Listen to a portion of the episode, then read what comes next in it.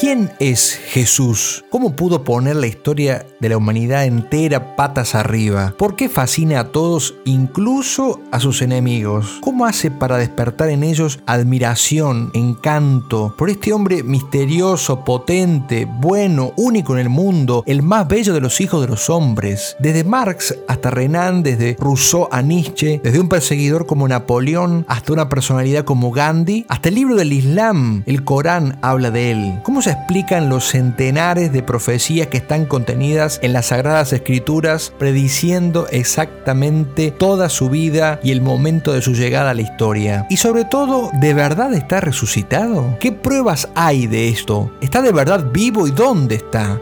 De la mano del libro Investigación sobre Jesús del polémico y genial escritor italiano Antonio Socci, vamos a responder una por una todas estas preguntas hasta llegar al corazón del hombre que partió la historia en dos.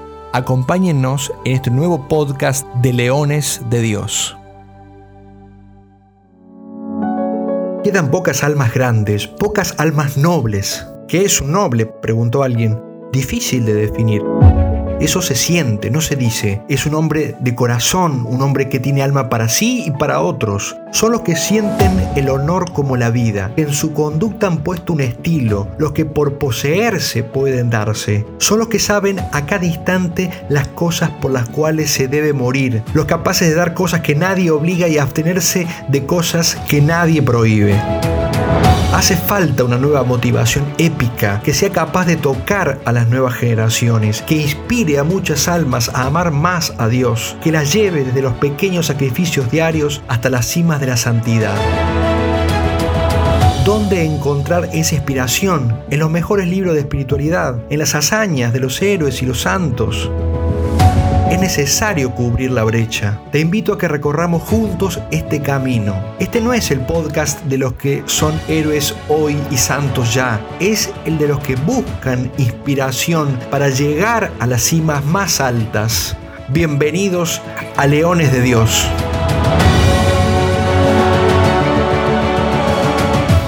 Bienvenidos queridos todos, soy el Padre Ariel y esto es el podcast Leones de Dios de Charlas Cat. Y vuelve, gracias a Dios, esta otra serie que estábamos esperando también.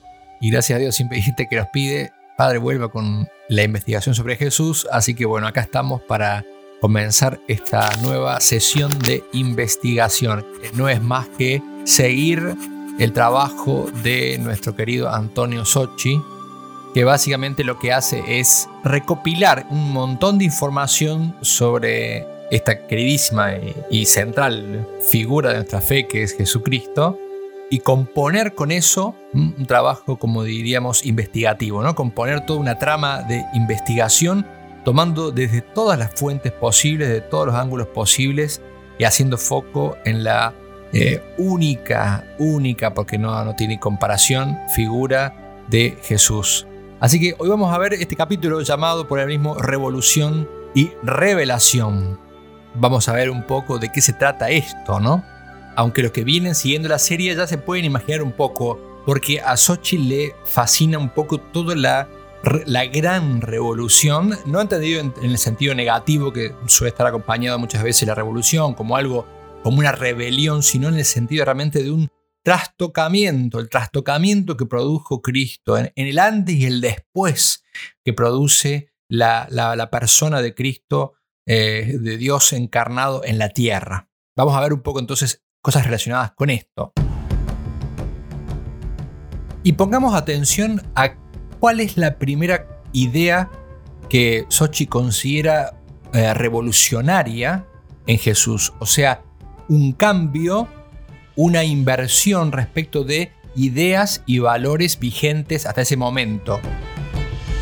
Y Sochi parte de una escena que es muy conocida para nosotros, que es la de el joven rico. Y especialmente quiere llamar la atención sobre una expresión que él ve como extraña y como paradójica en el Evangelio y que muchas veces dice pasa desapercibida. Ustedes saben, joven rico, un joven piadoso eh, que cumplía todos los mandamientos y se siente atraído por Jesús. Y va y se pone frente a él, se adelanta y le pregunta básicamente esto, ¿cómo hacer para merecer la vida eterna. ¿Y Jesús qué le dijo? Lo conocemos, pero leámoslo. Jesús dice, si quieres ser perfecto, ve, vende lo que tienes, dáselo a los pobres y tendrás un tesoro en el cielo. Luego ven y sígueme.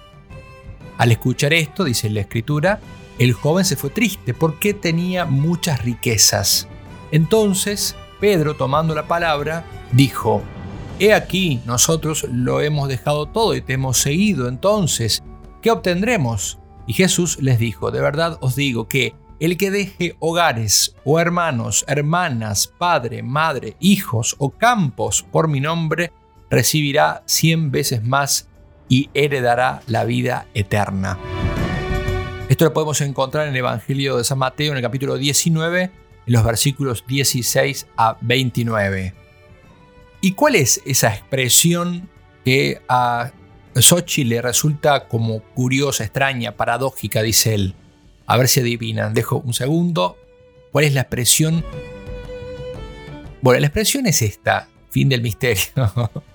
la expresión es que el joven se fue, dice la escritura textualmente, triste porque tenía muchas riquezas. No sé si esa habían pensado. Triste porque tenía muchas riquezas. No sé si notan entonces ya la paradoja. Triste porque tenía muchas riquezas.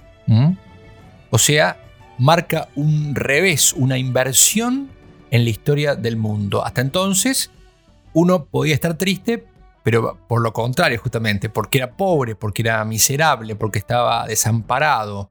No cabía la idea de poder estar triste por tener muchas riquezas, por ser rico.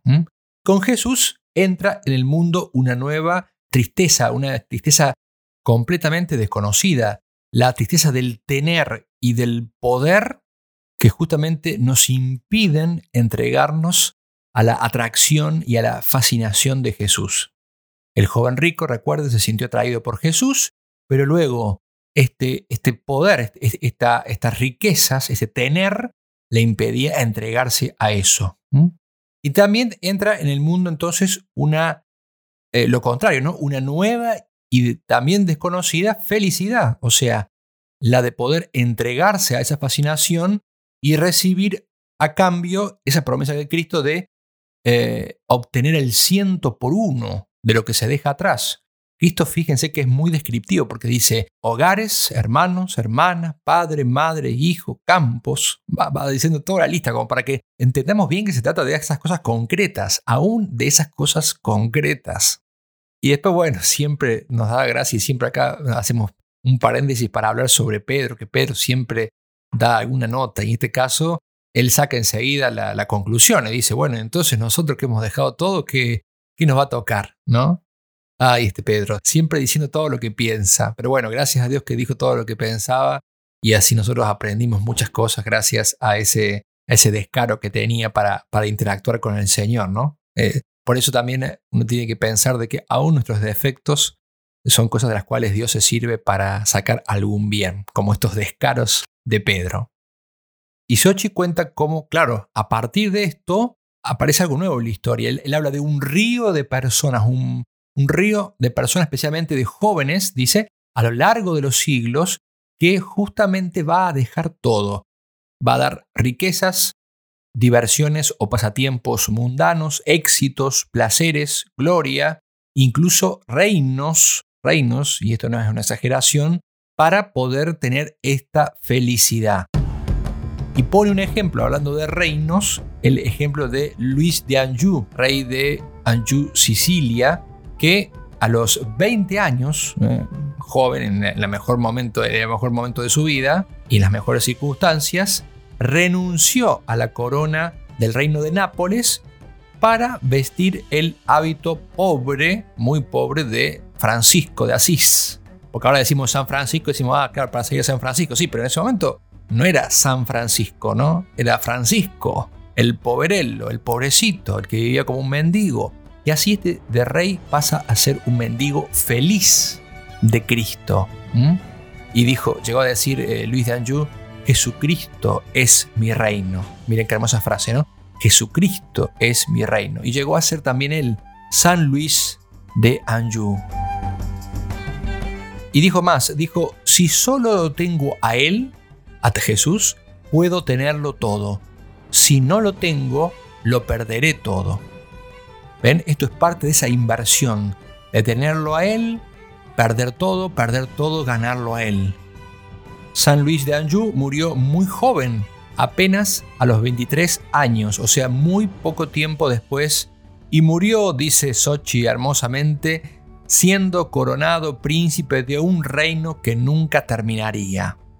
Y después también hay otra observación muy interesante que vale la pena siempre recordar y es que estas personas que a lo largo de la historia, este río de personas, como dice Sochi, que han seguido a Jesús o que lo siguen actualmente, no lo siguen porque estén de acuerdo con las ideas, y hago así porque muevo los dedos como en forma de comillas, estén de acuerdo, comillas, con las ideas, como podría pasar en un partido o en una reunión o en un grupo o lo que sea, incluso tan, tan es así, dice Sochi, que durante mucho tiempo, para los apóstoles o los discípulos, los seguidores, muchas veces no entendían lo que él decía.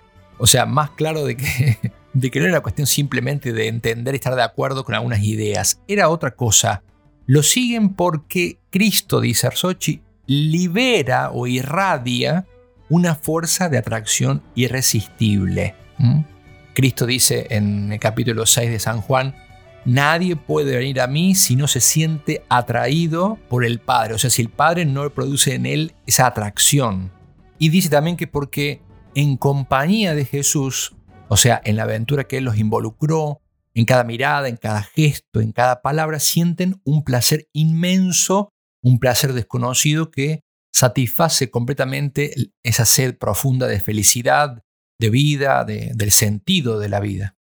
La única comparación que, él, que Sochi ve posible con esto es una que pone San Agustín, que es la del hombre enamorado, que en un momento se encuentra con la mujer de sus sueños, o la del hombre sediento que va por el desierto y de repente eh, se encuentra con una fuente de agua fresca, eh, cristalina, eh, inagotable, en, como un cuento de hadas, ¿no? solamente comparable con esto es el encuentro con Cristo, ¿no? Como diciendo, lo mejor de lo mejor, aquello que llena todas mis expectativas. De hecho, para explicar por qué tanto siguieron a Jesús y siguen a Jesús, San Agustín habla de gozo y de placer. ¿eh? Hay en Cristo gozo y placer. También lo han escrito otros santos, San Bernardo y otros autores en poesías hermosas, como Jesús es dulzura para el alma, ¿no? Esto que estamos escuchando ahora es justamente el himno Jesús, Dulce Memoria, que es un himno compuesto por San Bernardo y después fue compuesta la música por Tomás Luis de Victoria en el siglo XVI. Y fíjense qué hermosa que es la letra. Dice así, Jesús, de dulce memoria, o podríamos decir de dulce recuerdo, ¿no? Jesús, de dulce memoria, que nos das la alegría verdadera más dulce que la miel y toda cosa es para nosotros tu presencia.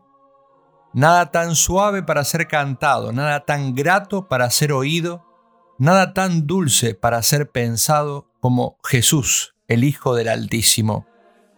Tú que eres esperanza del que sufre, tú que eres tierno con el que te ruega, tú que eres bueno con el que te busca, pero ¿qué serás con el que te encuentra? No hay lengua que sea capaz de decirlo, ni letra que sea capaz de expresarlo. Solo el que ha probado puede creer qué cosa sea amar a Jesús. Bueno, ahí tenemos algunos párrafos entonces de este hermosísimo himno compuesto por un gran santo y un gran enamorado de Jesús como fue San Bernardo de Claraval. Es interesante todo este tema del enamoramiento porque uno podría pensar que esto es como una manera simplemente o meramente poética, pero la verdad es que cuando uno quiere explicar ese amor, eh, el amor apasionado que tiene eh, Dios por los hombres, o el amor apasionado que tenían o que tienen los santos y los seguidores de cerca, vamos a decir así, de Jesús, no los que lamentablemente a veces los seguimos de lejos a Jesús, hay que usar esta, esta idea del enamoramiento. Sochi pone el ejemplo del cantar de los cantares, que es también una especie de poema lleno de figuras de mucho romanticismo, no sé si la palabra es esa, de mucho enamoramiento. Y también cuando uno ve, dice Sochi, cómo lo escuchaban, cómo lo habían dejado todo para seguir a Jesús, seguirlo literalmente, ¿no? Seguirlo a pie, ¿no? Seguirlo eh, de un pueblo a otro, de una ciudad a otra, siguiendo esa aventura de ese reino del cual él hablaba, no se puede pensar sino en una experiencia de enamoramiento, ¿no? Dice, como decía San Bernardo, en la que acabamos de escuchar, no pueden entenderlo los que no lo prueban. Ese amor, qué cosa sea ese amor por Jesús, no lo puede entender el que no lo pruebe. Y para seguir este tono de poesías y de cosas eh, de enamoramiento, Sochi trae unos versos de Juan Ramón Jiménez que dice que los amigos de Jesús podrían haberse reconocido en estas palabras. Dice así, hablaba de manera diferente a todos nosotros, de otras cosas, de aquí, pero nunca dichas antes de que ella las dijera. Era todo, naturaleza, amor y libro. Como el amanecer siempre, comenzaba de manera imprevista, tan diferente de lo que se soñaba. Como las doce, siempre, llegaba al cenit de un modo inesperado, tan lejos de lo que se cantaba como el atardecer siempre, callaba de modo inesperado, tan lejos de lo que se pensaba, así de lejos y así de cerca. Bueno, hasta ahí la poesía de Juan Ramón Jiménez.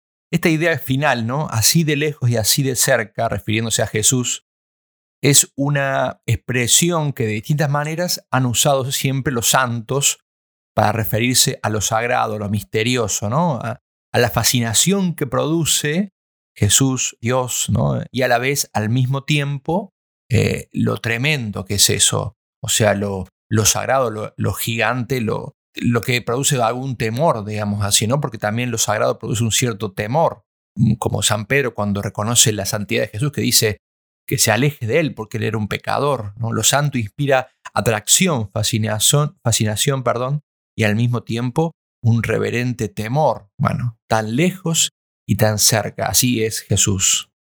Y es bueno que sea así esto de tan cerca y tan lejos, ¿no? Y, cuando tratamos al Señor en la Eucaristía o en la oración, es importante que no perdamos ninguna de las dos cosas. Ni nos quedemos encerrados en el temor de que yo no soy digno para acercarme y por eso me alejo, ni tampoco en una confianza, en una familiaridad eh, descortés, ¿no? O sea, chabacana, no sé cómo decirlo, ¿no? Donde, donde engendra ya, se engendra un desprecio, como dice la familiaridad, engendra desprecio. Bueno, también cuidado de eso, ¿no? Porque no debe ser así, debe ser familiar, el trato con el Señor cercano, amistoso y al mismo tiempo con la, reverencia de saber que estamos tratando nada más y nada menos que todo un Dios, ¿no? Un Dios infinitamente grande, ¿no? Pero además de esta dulzura y este enamoramiento, rescatemos otra frase que usaba la poesía y es que Jesús hablaba de cosas de aquí pero nunca dichas. Y Sochi dice, no solo nunca dichas, sino a veces generando una especie de escándalo, ¿no? Una, conmoción, una, hasta enojos, molestias.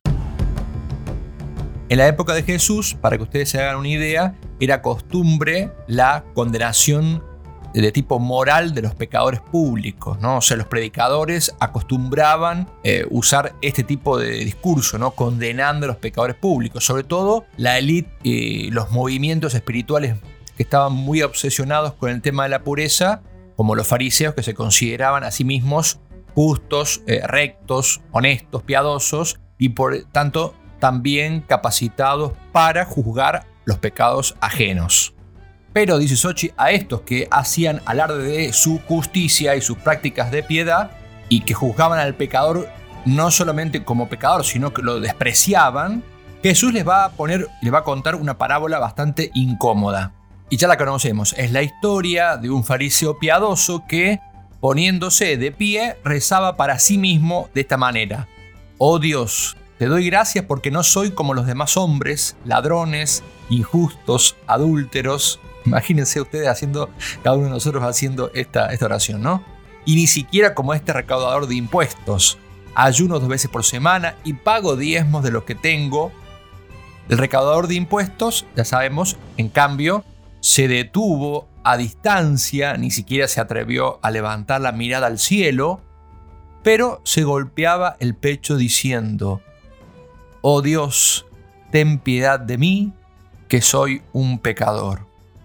Y sabemos cómo termina la historia. Jesús dice, Os digo, este, eh, el recaudador de impuestos, regresó a su casa justificado, a diferencia del otro, el fariseo.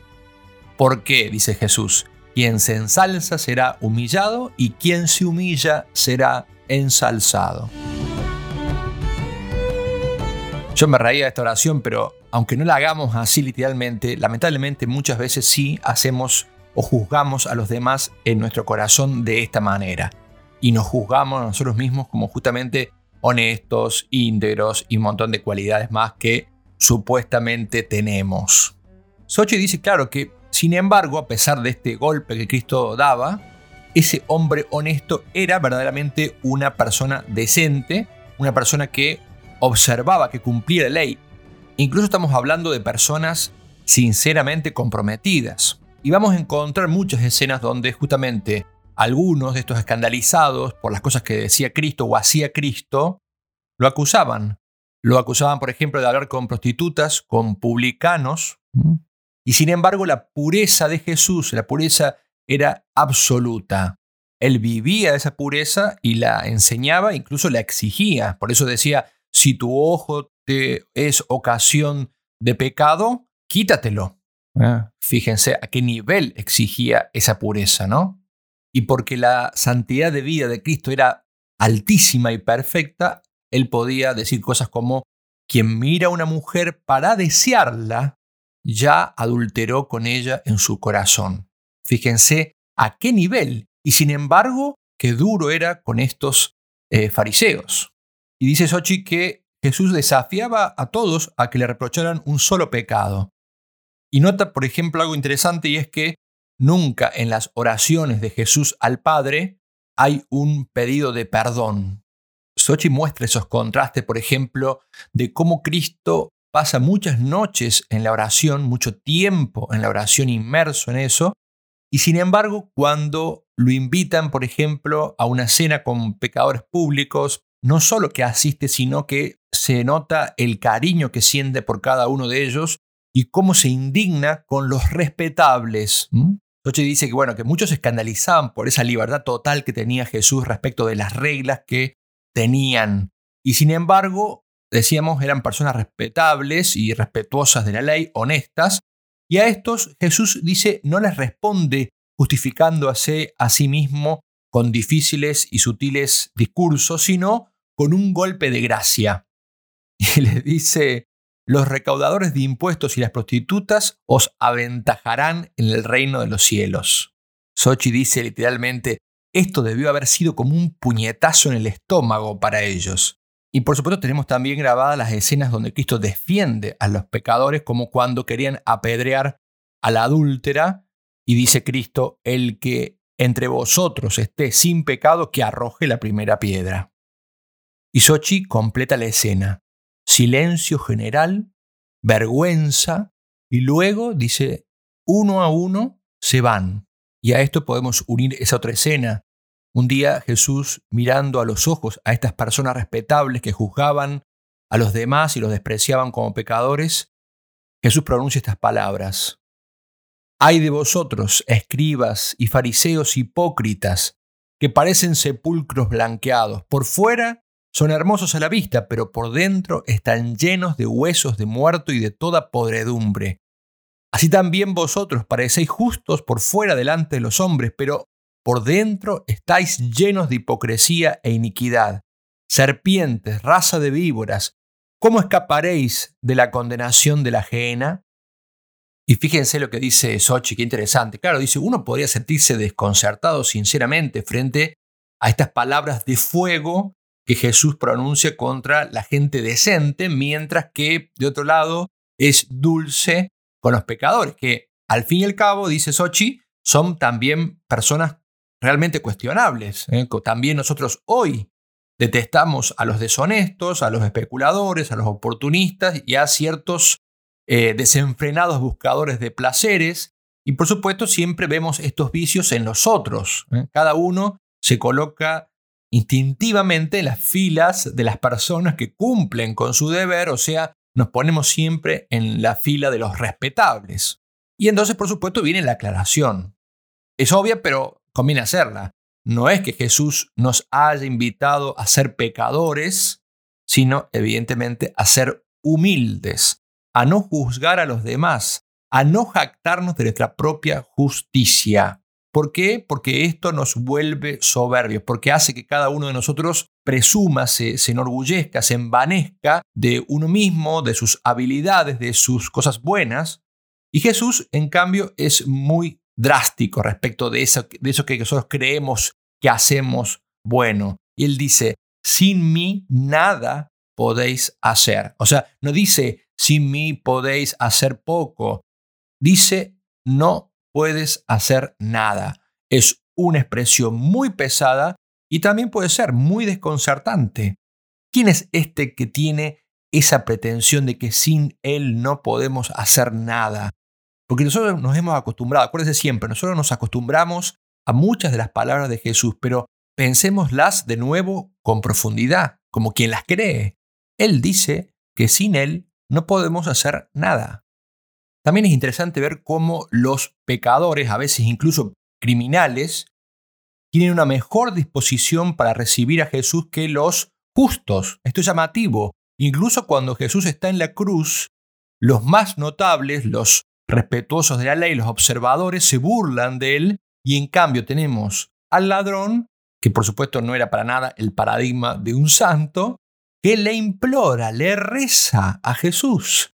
Y Jesús llega a su corazón, al corazón de este, de este ladrón, a través de las heridas de su vida.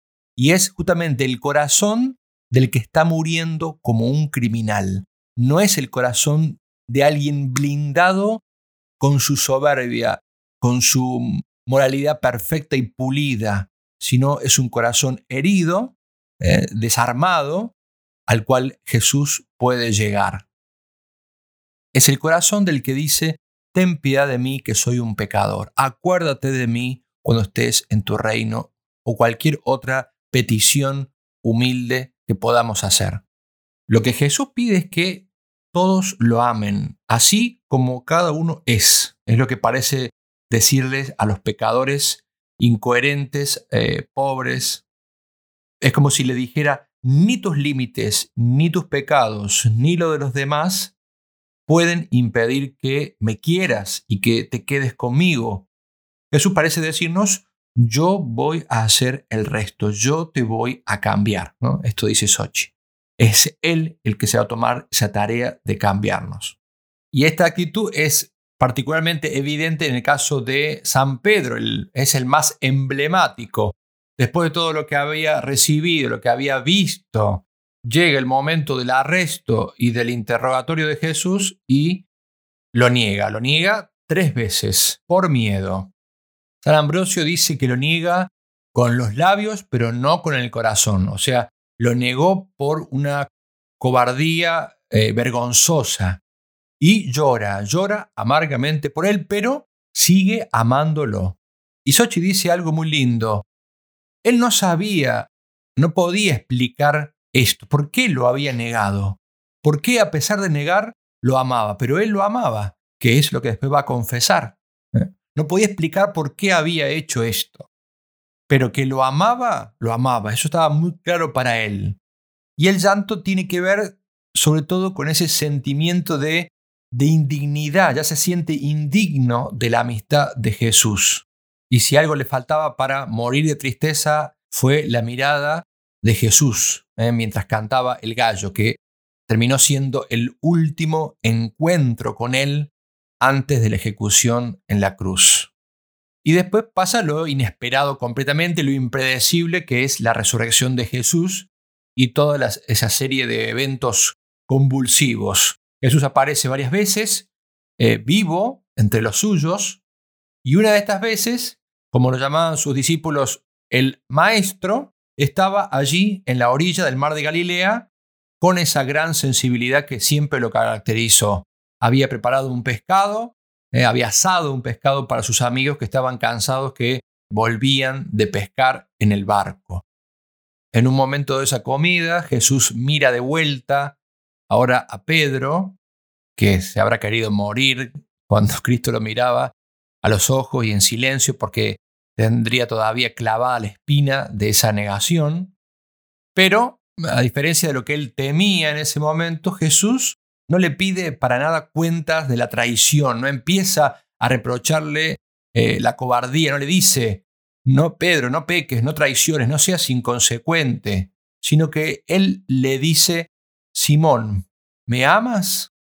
Y como sabemos, se lo repite esto tres veces para darle ocasión a Pedro de, así como lo había negado tres veces también, él reafirmar por tres veces su amor. Y finalmente Jesús le entrega ese pequeño rebaño de amigos eh, y lo llama a la gran misión que le tenía encomendada.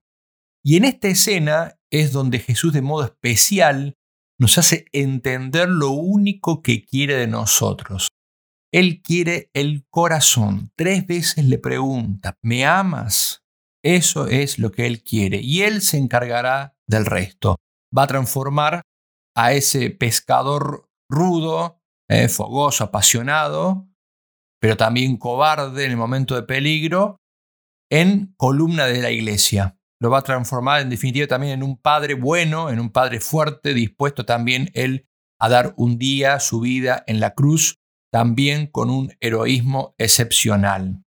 Termina diciendo hermosamente Sochi, Jesús se complace con gente así, el amigo que lo negó, Magdalena, Saqueo, la mujer samaritana, el ladrón del Gólgota. Los ama como son y los perdona. Así los transforma. Él mismo los cambia.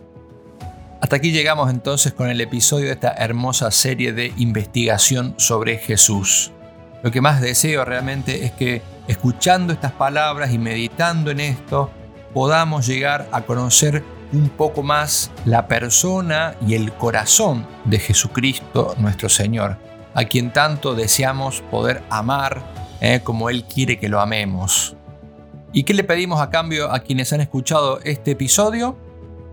Algo muy fácil, que no tiene ningún esfuerzo ni ningún costo y es compartirlo con otros. Si les gustó, compartirlo con otros para que también ellos puedan recorrer este camino hacia Jesús, en definitiva hacia la santidad, ¿eh? porque la amistad con Jesús es la puerta a la santidad.